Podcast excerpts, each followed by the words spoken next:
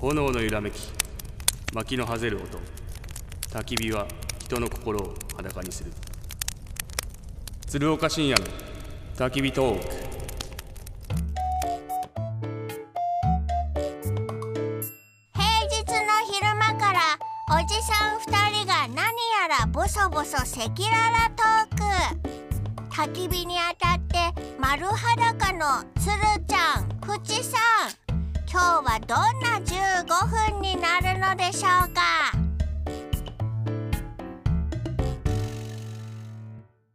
鶴岡深夜の焚き火トークこのコーナーは廃車中古車買取の鈴木商会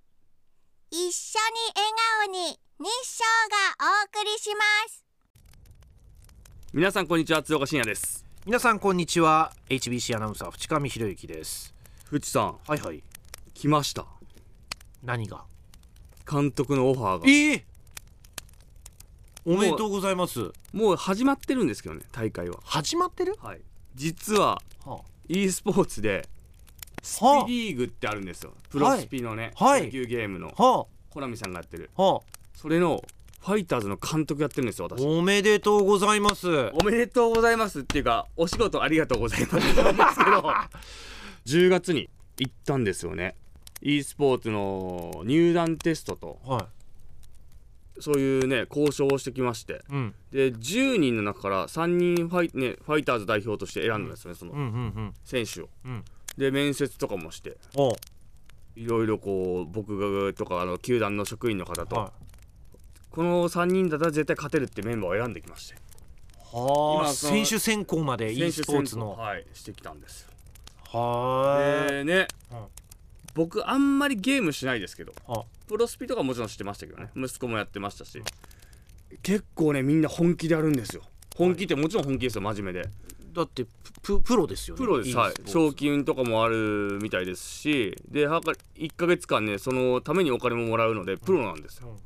それのために1年間ものすごくこうトレーニングを積んだりうんで iPad を最新版に変えたりおでお金もかけて時間もかけてみんなその日にかけてきたのでうんこっちも緊張感伝わってきましたねその選手はわかりますけど、はい監督としてな何をするんですか監督として鼓舞しますは君たちはファイターズの一員だから、うんうん絶対日本一になるぞうんって言って鼓舞してきますいらないですいらないですいからないです。 まあやるのは選手なんそれで別にいらない。あのー実際のリアルの野球もそうですけど、はいやるのは選手なんであ、監督はうん本当道しるべだけ作って、うんあとは選手たちにやってもらうだけです道しるべより何ももう専門家プロだから勝手に進んでいく。それ言ったら元も子もないじゃないです かまあですけどあ、ねじゃあまあでも応援団チームの顔ってそういでうす感じ。応援団ですね一人応援団。一人応援団そうなので、うん僕は彼らのためにうん。何でもしますし日本一に必ず導いてくれると思いますね他球団はちなみに監督は？監督は巨人だったら岡島さんがやったりおおはいソフトバンク森福はいさんがやったりね、はい。あと侍ジャパンで投手コーチやってる吉見さんがね、はい中日の監督あドラゴンズではい結構そうそうたる監督のメンバーでしたよ檜山さんが阪神のね監督だったりへえ。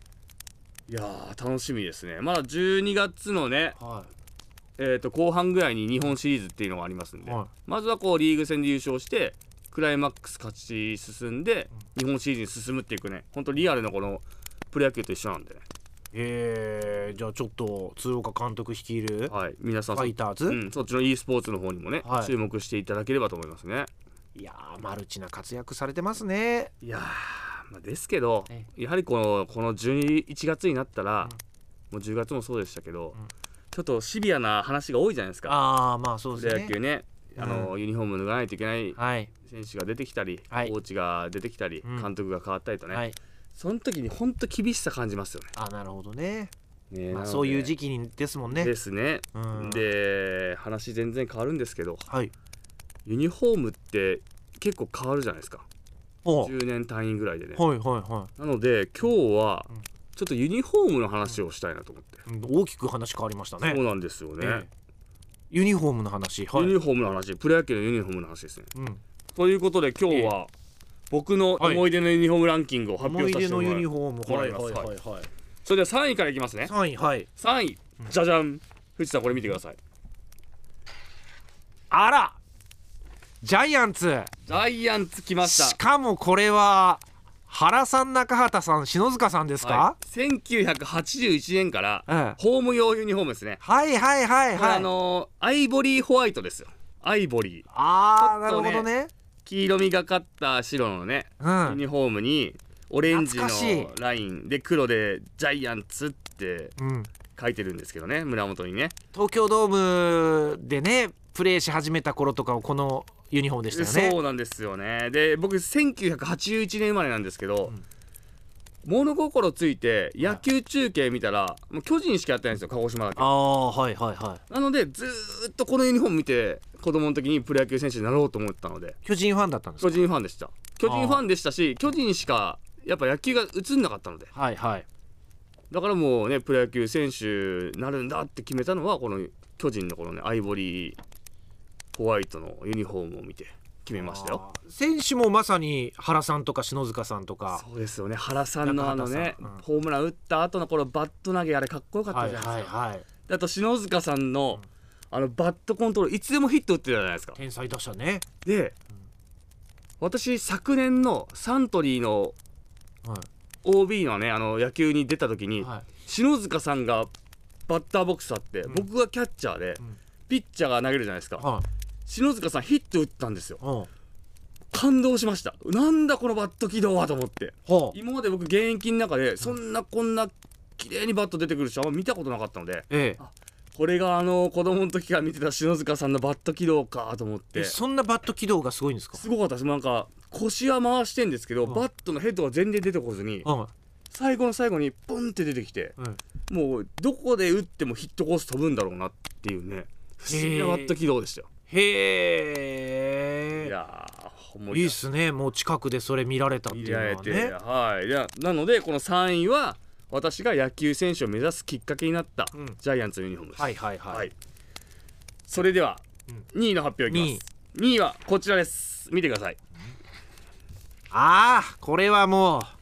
黄金時代黄金時代西武ですか西武ライオンズ、え1980年から清原秋山デストラーデさんはい工藤公康さんはい渡辺久信さん、はい伊藤勉さんはい強かったですね、強かったですねもうなんていうのかな白を基調にブルーのねブルーのヘルメットが印象的そうですねけどベルトが白でねベルト白でねでシンプルに筆記体でライオンズとうんうん胸元に入ってるんですけどう、んもうこれ見た瞬間なんかこう野球選手としてん尊敬の念があるというか尊敬の念がある勝ち続けるってものすごく難しいことじゃないですかはいはいでも勝ち続けてたチームなのではいなんかもう強いこのユニフォーム見るたびにこう強いライオンズを思い出しますねねえもう秋山さんのバク宙しかバク宙のイメージがねホームラン打った後ホームベースねバク宙でという、であと西武の森監督がもう胴上げされてるい毎年胴上げされてたじゃないですか、あの時はいはいだからもうそのイメージがね強烈にありますよねこのユニフォーム見たらね大宮達夫さんも来て ましたよこ大れ宮達夫さんも来てましたねこれ来てましたね、えこれはでも僕が2003年が1年目ですのでえはいそれまでねえっとイースタンリーグとかで対戦したらああこれが西武のユニフォームかと思いた思い出がありますうーね、んやっぱり西武は強いなーって感じでしたねそうですねなんか白系のユニフォームってこう優しいというか柔らかい黒の方が締まって見えますけどそうですねやっぱりつ強い時の西武とリンクするから、いなんかね王者のユニフォームって感じいですよねやそうですねおそのまさにその通りです、王者のユニフォームですね、はいはいい、やー懐かしい、はい、懐かしいんですけどう、ん、もう1位も発表させてください1位はどれですか、はい、1位はもうもちろんこれですどうぞこれは1位はもうあらなんか若かりし頃の64番64番映ってますよはいこれはファイターズのえ2004年からえはい2010年までうん採用されました黒白のアシンメトリーのはいユニフォームです皆さんねまだ馴染みがあると思うんですけど、このユニフォームがやっぱり僕にとってはナンバーワンですよそれは思い出でってこと思い出もそうですし、実際一番かっこいいと思うんですよねはいはこのアシンメトリーってねうん斬新っていうかなんだこのユニフォームはって思ったじゃないですかうん実際に僕も縦島で1年やって東京はのファイターズでね、うんで次にユニフォーム発表された時にうわかっこいいと思いましたもんおーこんなユニフォーム着て野球できるんだと思って、うんなんかこうワクワクした気持ちになりましたねで初めて袖通した時も鏡で見るじゃないですか、ううんわこれ絶対かっこいいわと思って人気出るわと思ったねなんで思い出がありますよねはあまあ左右非対称のユニフォームって確かに今まで見たことなかったですもんねうーんそれぐらいインパクトもありましたしこのユニフォームがねものすごく話題になって、北海道移転と重なり、うんまあ、なんかファイターズのね勢いが出てきた感じはありましたよね。そうですね、やっぱりあと優勝したりすることによって、はいそのまたユニフォームになんか箔がつくといそううでかすねさっきのね西武の話でもないですけどやはりこの時のユニフォーム見たら、あファイターズ強かった時のユニフォームだなって思いますよね。あーなるほどねまあ王道ですよね王道ですええ変化球はなかったですね変化球ないですかだっていろいろ限定ユニフォームとかも来たじゃないですかないですね王道っていうかもうだってね憧れのユニフォームとかこう好きなユニフォームっていうこう話題でしたのでうんうんテーマでしたのであまさにこれですよこの3つ、うーんそれぞれにいろんな思い出がありますしは野球始めたきっかけであったりいうんで本気でプロを目指したきっかけであったりはで実際ねこう着てみて一番思い出のあるユニフォームっていうい、ねうん湘南高校のユニフォームとかなかったんですねあーそういうことですねうん湘南高校のユニフォームはまあそう言われてみれば